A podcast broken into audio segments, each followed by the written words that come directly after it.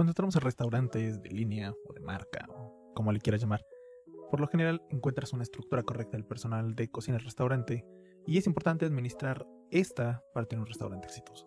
Contratar a las personas adecuadas y organizarlas adecuadamente puede marcar una diferencia entre tú y tu competencia, debido a que la estructura del personal está determinada por las personas que integran, con su formación, experiencia y actitud. Los procedimientos unen a las personas con los aparatos y con los ingredientes para tener productos de gran calidad. Hoy te traigo algunas sugerencias simples, pero debes de tenerlas en cuenta para que puedas enfrentar la complejidad de construir tu cafetería. En este caso, vamos a traer algunas piezas clave de la cocina y del personal que una vez las tengas listas, pues te van a ayudar bastante para el éxito de tu cafetería. Bienvenidos a Chef Mentor, el podcast donde hablamos de la gastronomía desde dentro de la cocina. Si es tu primera vez, considera suscribirte. Fíjate que la estructura del personal de la cocina, porque estamos hablando de cocinas de restaurante, de cafeterías, em, es importante estructurarla mucho antes de que empieces a trabajar. ¿A qué me refiero con esto? Que la configuración de tu estructura, de tu cafetería, te va a decir cuántas personas vas a emplear, em, cuánto es el espacio que, que tienes para tenerlas dentro. Em, por ejemplo, si el espacio es limitado, una distribución de cocina comercial pequeña o grande, dependiendo de, obviamente, del lugar donde te encuentras. Pero, antes de todo esto, el problema sigue siendo importante. ¿A qué problema me refiero? ¿Cómo los vas a estructurar? Bien, por lo general, la estructura del personal de cocina incluye chefs, cocineros, líneas expendidores, eh, lavaplatos expedidores son las personas que están en la línea. Y cada uno depende del tamaño del restaurante, el tipo de cocina y el servicio que ofreces. Ahora, muchas personas que he visto, por ejemplo, en Facebook, que tienen cafeterías pequeñas, no necesitan gran personal. Sin embargo, hay otros que tienen un gran personal, cocinas grandes y de repente quieren meter cafetería. Aquí es donde las cosas se tornan un poco diferentes, por así decirlo. Y es que, bueno, no todo, no todo se va solamente al personal que vas a contratar. También tiene que ver con los electrodomésticos, bueno, o en este caso los equipos de cocina que tienes. Hornos, abatidores de temperatura, em, refrigeradores, cafeteras. Por ejemplo, cafeteras de dos y tres grupos que utilizan dos baristas o una de un barista, dependiendo de las pipetas que tenga. Muchos cuando te venden la cafetera te van a decir, ¿sabes qué? Esta cafetera tiene dos pipetas, es para dos baristas. Ah, pues está muy bien.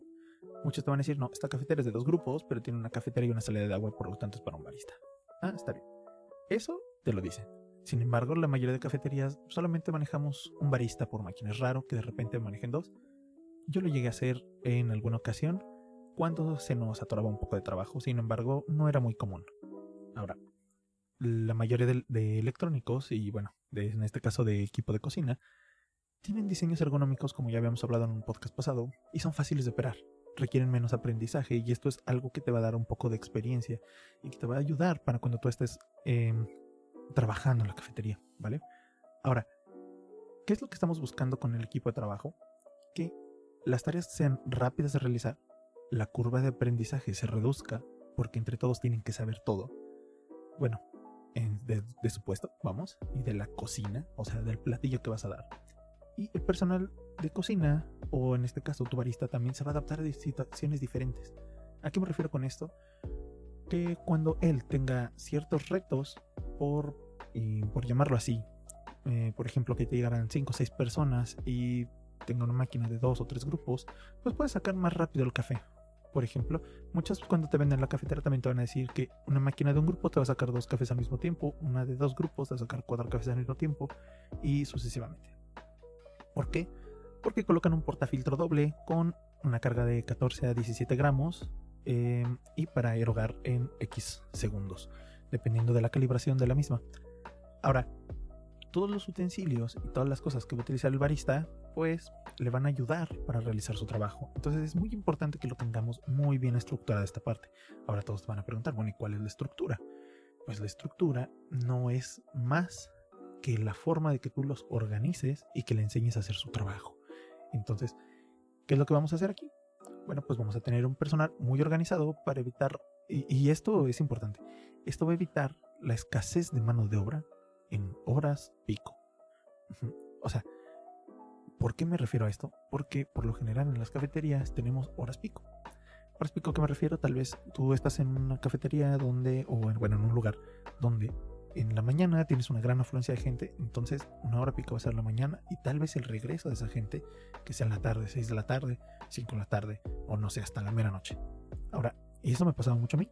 Yo tenía una cafetería donde era el paso de gente hacia los trabajos, entonces en la mañana mucha gente, en la tarde muy poquita gente y en la noche y bueno, tarde noche era mucha gente otra vez. Entonces yo tenía muchos salarios muertos. Nosotros tenemos que calcular eso y hasta debes de ver si te conviene tener gente de tiempo completo o de medio tiempo. Y mm, todo esto va en concordancia con todo el equipamiento de tu cocina que tienes. Se maneja mucho, y muy bueno, de hecho hasta ahora es una ley, esta parte del estrés en, la, en el trabajo. Pero tú puedes reducir el estrés con algunas virtudes que tienen los mismos empleados. Por ejemplo, su capacitación, por ejemplo, la capacitación que tú les des, por ejemplo, que conozcan el menú. Todos deben de conocer el menú completo. Desde la persona que te ayuda a hacer el aseo, tú, el barista, el, eh, ¿cómo se llama? Mesero, este, etc. Todas las personas que estén involucradas en la operación tienen que saber el menú completo. Porque entre ellos se van a ayudar. Y entre ellos va a pasar que te van a decir, oye, esto está mal hecho, o esto está bien hecho, o mira, esto aquí le falta, o esto aquí le sobra. Entonces, esas son algunas virtudes que puedes tener. Ahora, tienes que buscar gente que tengan la, la propensión al orden, o bueno, esta parte, tendencia al orden, ¿no? ¿Por qué? Porque el desorden ralentiza todas las cosas que vayan a hacer. Bueno, la buena memoria es que ellos se apeguen a las rutinas, porque eso es lo que hacemos en las cafeterías, tenemos rutinas muy marcadas. De limpieza, de pre preparación, de compras, de ingredientes, de todo esto. Ahora, la voluntad de aprender, y es importantísima esta parte, porque cada día, aparte que pues es un nuevo día, es un nuevo cliente y es algo nuevo que esta persona quiere. Sí, por lo general vas a servir las mismas bebidas, sin embargo siempre va a haber alguien que te va a decir, oye, yo quiero con esto, oye, yo quiero con esto otro. ¿Sabes qué? A mí me gusta así el café y hay que aprendernos a veces a los clientes porque se vuelven clientes frecuentes y ese es el éxito de las cafeterías. Que tengas a clientes frecuentes que tú ya sepas cómo quiere el café. Por ejemplo, te voy a dar una experiencia que tuve. Tenemos a un cliente que le decíamos nosotros internamente Mr. American. Y este cliente, sabíamos que él llegaba solamente a pedir americano. O sea, pero nos lo pedía de una forma de decir, mira, yo quiero un americano que es al revés, que es un americano de máquina, pero quiero que primero pongas la taza, que después pongas el agua caliente y después viertas ahí el espresso. Lo que lograba con esto era menos amargor en el café. Y entonces el sabor duraba más. De hecho, a mí me gusta así, después de que lo aprendí de él. Porque por lo general todos te van a decir, agregas el espresso y agregas todas las demás bebidas. Vas a ver en muchas estructuras de cafetería que te dicen, ah, pues pongo el espresso o hasta en imágenes. Pongo el espresso y después la leche y pongo esto y después el agua y pongo esto y después. Y él lo quería al revés. Pero tenía una muy buena razón. Entonces no se, no se le quemaba el café.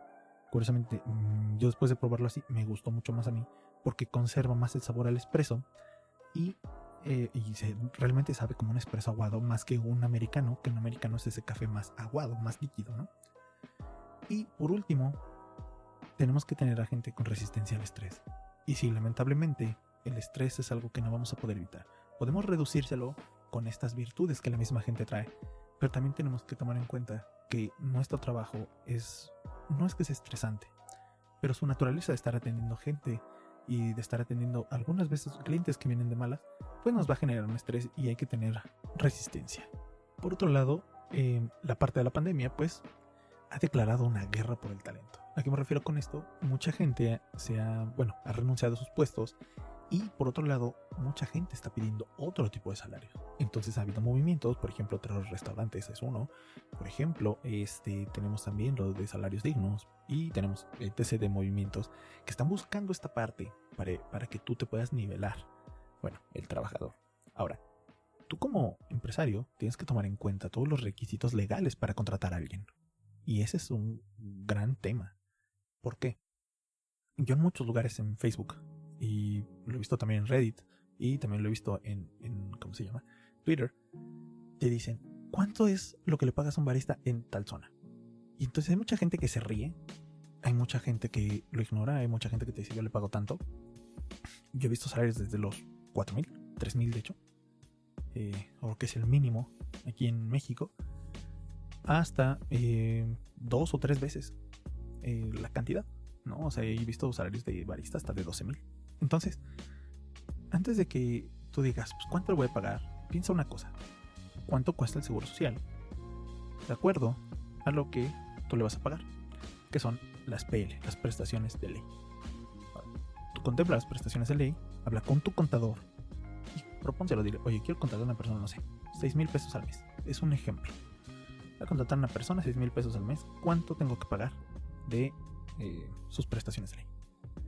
Hay unas que son eh, retenciones al salario, que son muy poquitas, obviamente, su parte del SR y cosas muy específicas, y otras que tú las vas a tener que solventar.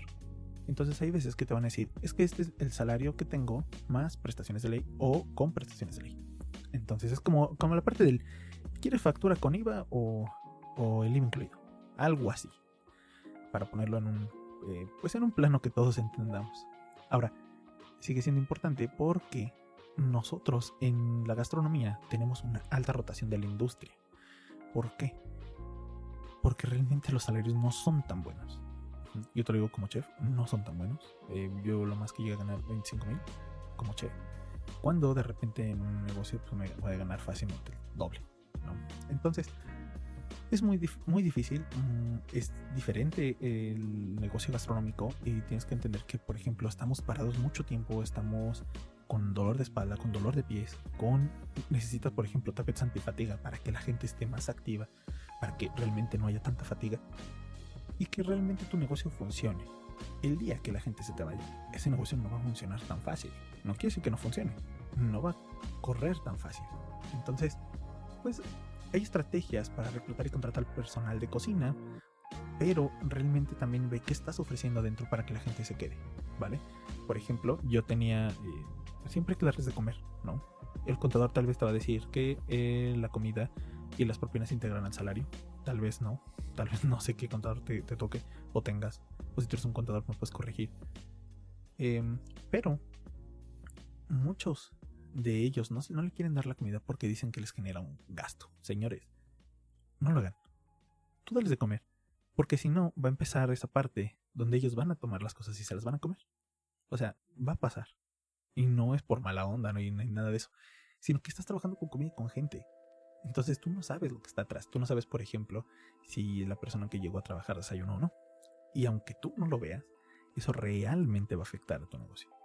Por ejemplo, eh, yo te pongo mi mismo ejemplo. A mí me tocaba que pues yo les daba la parte de la comida sin problema. Sin embargo, muchas veces los vi que llegaban sin desayunar, que llegaban cansados y es algo a tomar en cuenta.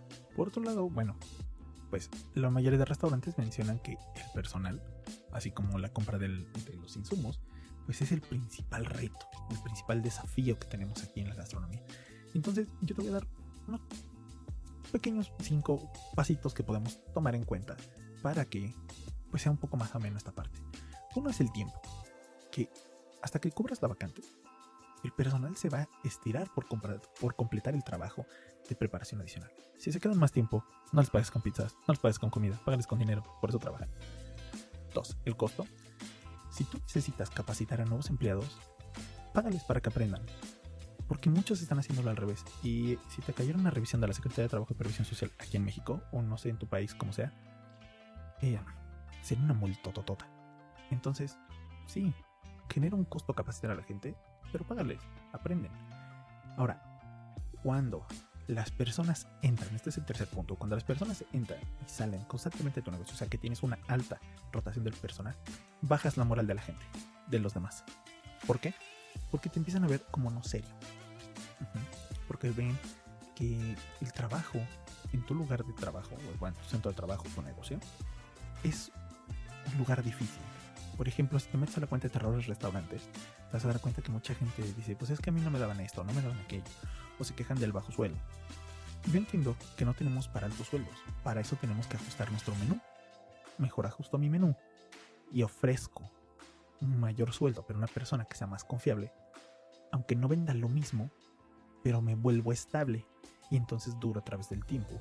La diferencia que puedes tener unas llamaradas de que vendes mucho, un ratito, tienes la gente y de repente se te va. Entonces, sí es un gran problema. Ahora, cuarto punto, las experiencias. Experiencias, por ejemplo, de, comida o de la desayuno, comida, cena. Si tú tienes un cocinero o un barista que es novato y esta persona envía algo de mala calidad y a los comensales no les gusta o se quejan, vas a perder esos clientes. Por eso te decía que tienes que hacer que toda la gente conozca todo tu menú, todos tus platillos, todo. Lo tienen que saber todo, porque la persona que está llevando el platillo o el café o lo que sea a la mesa todavía tiene una oportunidad, un chance de ver lo que está llevando y decirte, oye, esto está mal y regresarlo a la cocina o en tu caso a tu barra o donde esté. Entonces, sí es muy importante. Y el último punto, el quinto punto, es el estrés. A ver, nosotros como, como dueños, pues dirigimos el restaurante y eso ya genera un bastante estrés en uno. Entonces, si nosotros además de que tenemos el estrés y la gente muchas veces cuando apenas va a comer bien estresada o de malas, porque mucha gente que se pone malas cuando no come, yo incluido también, eh, bueno, cuando tengo mucha hambre, pues vas a generar estrés adicional a la gente que trabaja contigo. Entonces, eso es lo que hay que evitar. ¿Por qué? Porque si tenemos cocineros estresados, baristas estresados, meseros estresados, nosotros estresados y la gente estresada, pues espérate, ese negocio se va a caer, se va a acabar cayendo. Entonces, tenemos que manejar el estrés inteligentemente, pues sí. La gente se está cansando de estar parada, con tapetes antifatiga. La gente necesita más sueldo. Ve tu menú, ve qué puedes quitar, qué es lo que no se vende. Agrega, quita, eh, ve si puedes subir sueldos, ve si puedes, de hecho, hasta bajar tiempo. Yo te voy a contar algo. Eh, en una de las cafeterías que tenía, bueno, de hecho en las tres, pero fue en una donde se empezó a implementar esto, los turnos fueron de 7 horas. ¿Por qué 7 horas? Porque estar 8 horas implicaba que la gente ya tenía el estrés de irse lleno, tomar el metro, tomar un micro, tomar un camión, tomar lo que sea, a su casa. Después de que había estado parado y de que habían estado limpiando y de que habían estado atendiendo gente, tal vez con jeta o sin jeta, no importa, muy buena gente o no, eh, pues la gente va cansada, incluido yo. Entonces, ¿por qué tal vez no les podía pagar lo mismo? Pero entonces les reduje una hora. Dije, oye, pues no te puedo pagar más, no te puedo reducir una hora de trabajo. Y una hora de trabajo es como esos cinco minutos antes de salir eh, de tu casa, cuando yo era estudiante, por ejemplo, a, la escuela, y que esos cinco minutos eran se convertían en una hora para ir a la universidad, ¿no? O sea, no sabes si sales cinco minutos antes o cinco minutos después, si alcanzaste o no alcanzaste el cambio. A eso me refiero. Entonces, con esa hora menos, la gente creo que creo que se empezó a nivelar esa parte del estrés algo que empecé a hacer y bueno, a tratar de empalmar horarios durante media hora nada más para que ellos pudieran hacer sus cosas. Había cosas que yo podía hacer y entonces mejor las hacía yo y ellos los dejaba en paz. Sencilla. O sea, también te puedes volver a un jefe que quiere todo y que también no quiere hacer nada. Y pues no se trata de eso. Y aquí es donde tú puedes hacer la diferencia con tu gente. Ahora la pregunta más importante es, ¿dónde consigo buen personal? ¿O cómo contrato a un buen empleado de restaurante o cafetería en este caso. Mira, hay muchos lugares. Uno es bolsas de trabajo desde Facebook o que contrates una, un headhunter como Manpower. Sin embargo, no te lo recomiendo al principio puesto que eres pequeño. Pero lo que sí puedes hacer es mínimo revisar la descripción del trabajo que estás ofreciendo. Por ejemplo, ¿qué deberes tiene el cocinero de preparación o de línea, o el lavaplatos, o el mesero, o el barista. ¿Cuáles son sus deberes que tú tienes? ¿A qué me refiero con esto? Si tu barista necesita atender gente, pues lo tienes que poner. O sea, el hecho de que tú, por ejemplo, pongas, necesito un lavaplato, alguien que me ayude con la limpieza, y no le pones al puesto, pero hay alta rotación de, la, platos, uno, dos, eh, tenemos lleno siempre las tarjas, o por ejemplo, se ensucia con gran facilidad o tengo un piso difícil. Aunque tú lo pongas así, el hecho de que eres honrado con ese puesto o de que eres honesto con ese puesto, va a que al nuevo empleado no le lleguen sorpresas. Le digo, oye, yo no sabía que esto era así. No, no, no, yo te lo dije desde el principio. Esto está así. Y ofrezco este dinero y ofrezco estas, eh, bueno, te doy estas prestaciones de ley.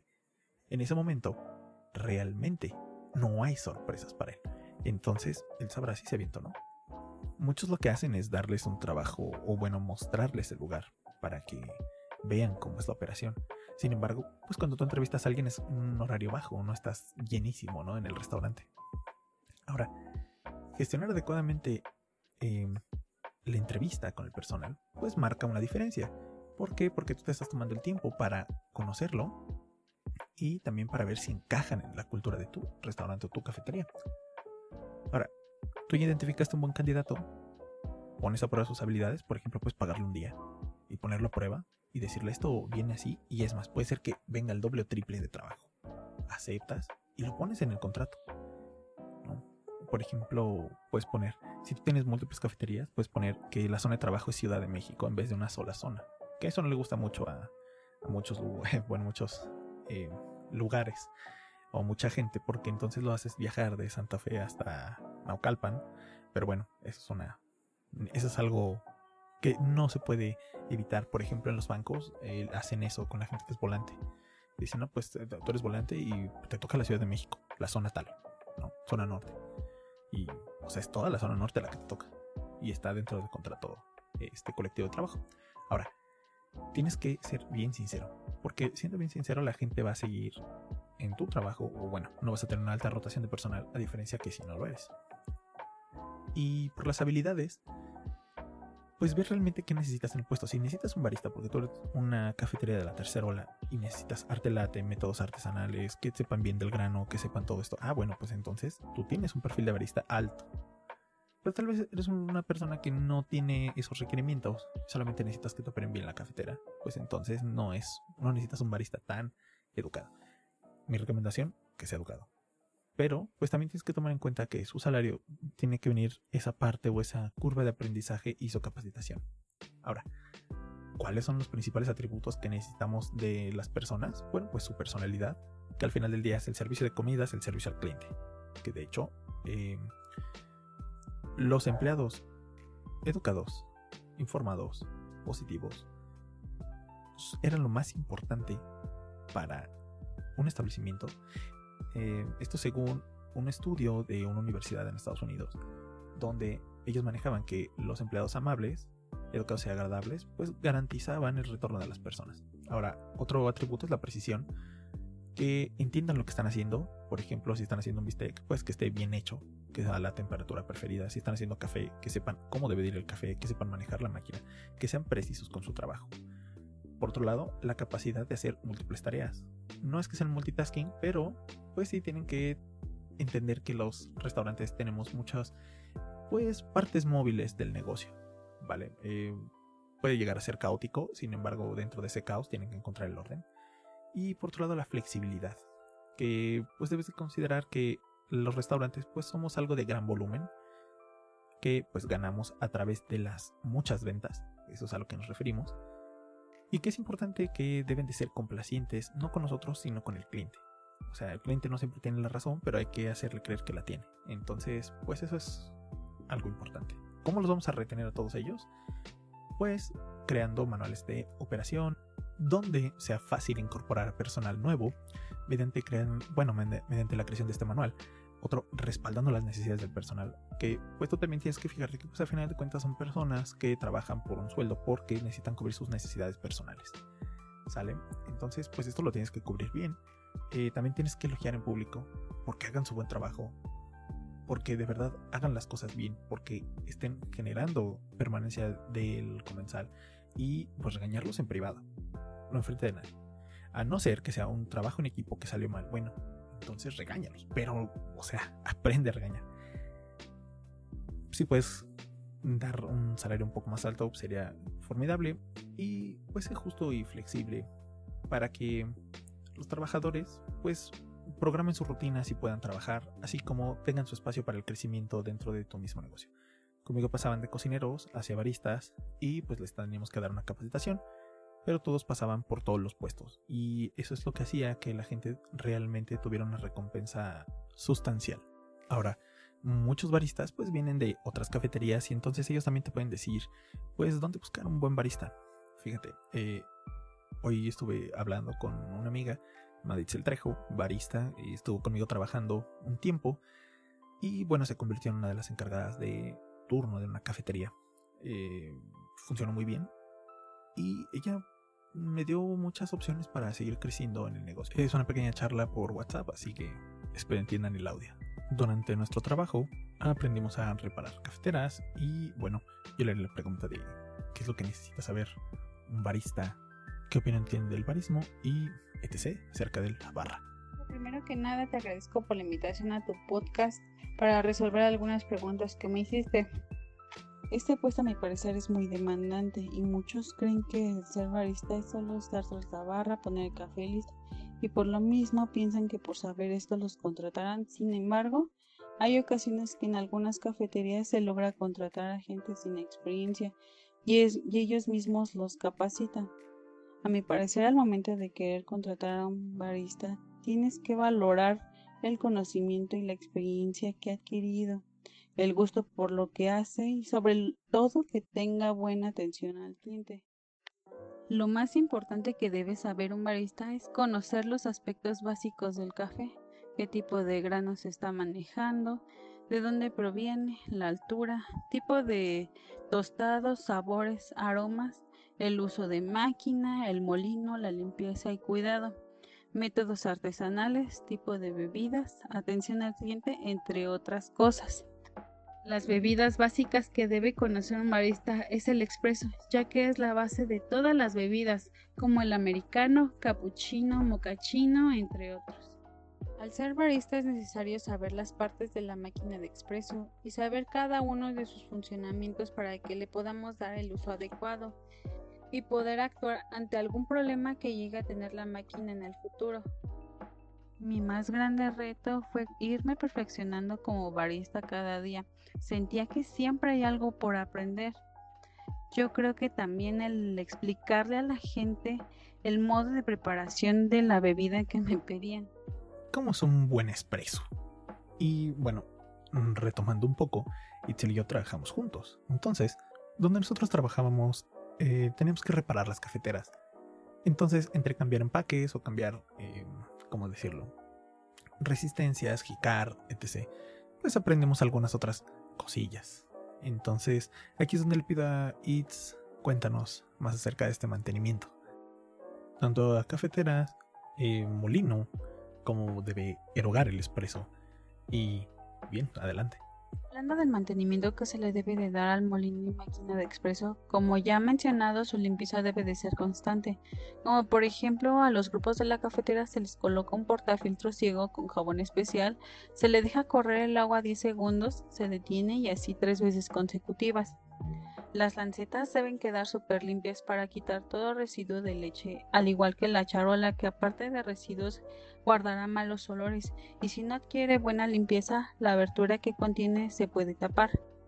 En el molino se necesita un buen cepillo seco para la limpieza del depósito y muelas.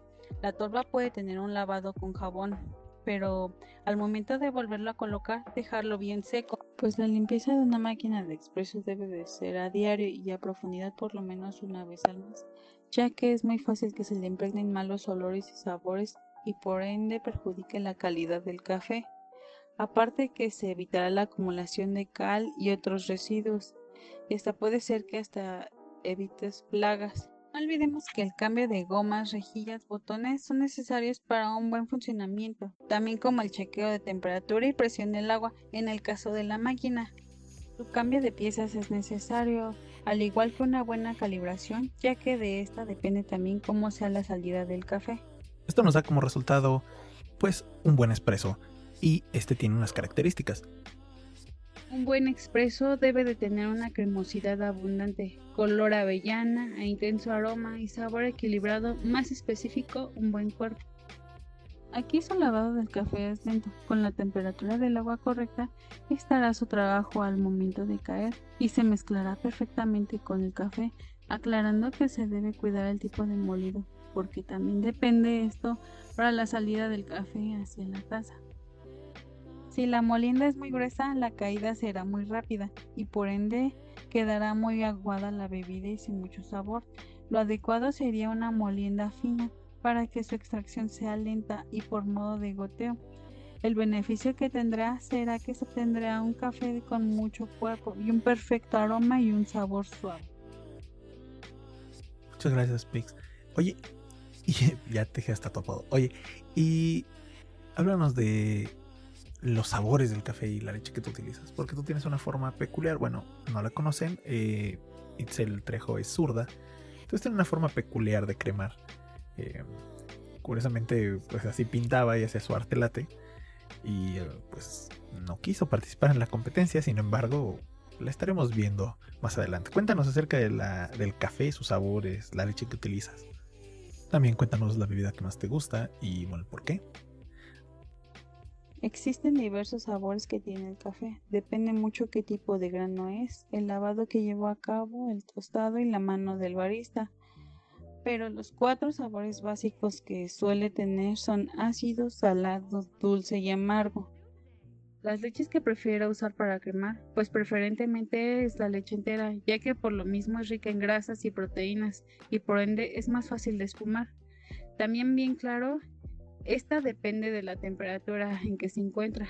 Lo ideal sería fría, ya que se logra una buena texturización al momento de preparar la bebida. La bebida que más me gusta podría decir que es el dripper, porque aparte que se prepara directamente desde la taza, no se necesita de una máquina de expreso, ya que su método de extracción es artesanal. Este tiene forma cónica, con espirales adentro.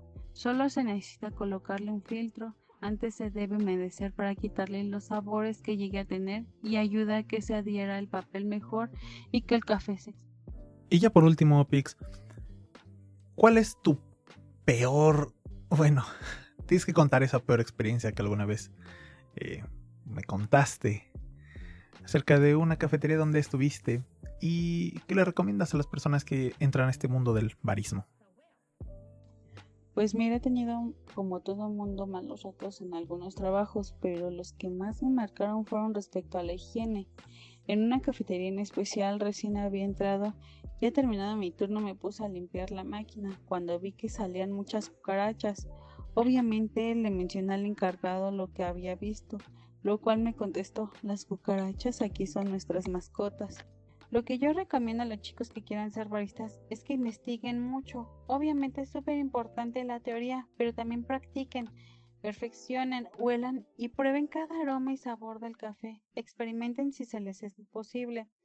Si pueden, vayan a un curso para recibir una mejor capacitación y obtengan una certificación que eso les ayudará bastante y les ampliará el área del trabajo.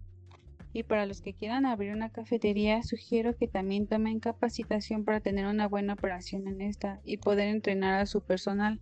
Hagan un muy buen estudio del mercado, saquen costos, tengan en orden sus permisos, prepárense y tengan una buena inversión. Como verán, este tema es muy extenso y pues solo me queda decir que tengan paciencia. Muchas gracias Pix por haber dedicado estos pequeños minutos para aquí, para este podcast. Fue un gusto recordar esta grata experiencia del mundo del café. Bien, después de haber escuchado a una barista que nos da recomendaciones para tener al personal, pues una de las mejores fuentes de nuevos empleados, lo repito, es la misma gente allegada a ti o allegada a los mismos empleados que tengas. Esto aumenta la confianza en la misma gente y en las opiniones que te dan acerca de tu negocio. Recuerda que los baristas por lo general te pueden ayudar a subir bastante tu venta, sin embargo pues tienes que escucharlos. Por otro lado, pues en este clima tan competitivo que tienen ahora las cafeterías, vale la pena pensar de una manera innovadora cuando contratamos a nuevo personal de cocina o de barra, porque la experiencia para ellos siempre va a ser enriquecedora. Ahora, cambiar la cultura de tu cocina para aumentar la retención de gente que tengas, pues te va a servir bastante para que la gente no se frustre, para que no se vaya, para que no tengas alta rotación, a pesar de los esfuerzos que tengas por otros lugares u otros lados. Ahora, puedes generar más estrategias para incorporar a personas. Sin embargo, yo te recomiendo que las personas que tengas, pues cuídalas. Tenemos que cambiar ese chip y tener la cultura del cuidado del personal que está con nosotros y también del tuyo. Puesto que esto va a ayudarnos para el aumento de las ganancias y la tranquilidad que te va a dar el hecho de que tú tengas personas confiables que respondan en el momento necesario y adecuado. Recordemos que la eficacia y eficiencia del personal va a ayudarnos a nosotros a crecer. Y si te ha gustado este podcast, recuerda que tuve fuentes de QSR Magazine, de Emerald y de Restaurant Engine en inglés, por si gustas leerlas. Muchas gracias por haber escuchado esto. Nos vemos en el siguiente. Bye. En este programa hablamos de negocios gastronómicos y su vida detrás de los mismos. Las opiniones vertidas aquí no son leyes, reglas o máximas, y las recomendaciones deben ser tomadas con discreción. Cada quien es responsable de las acciones tomadas de acuerdo a las mismas.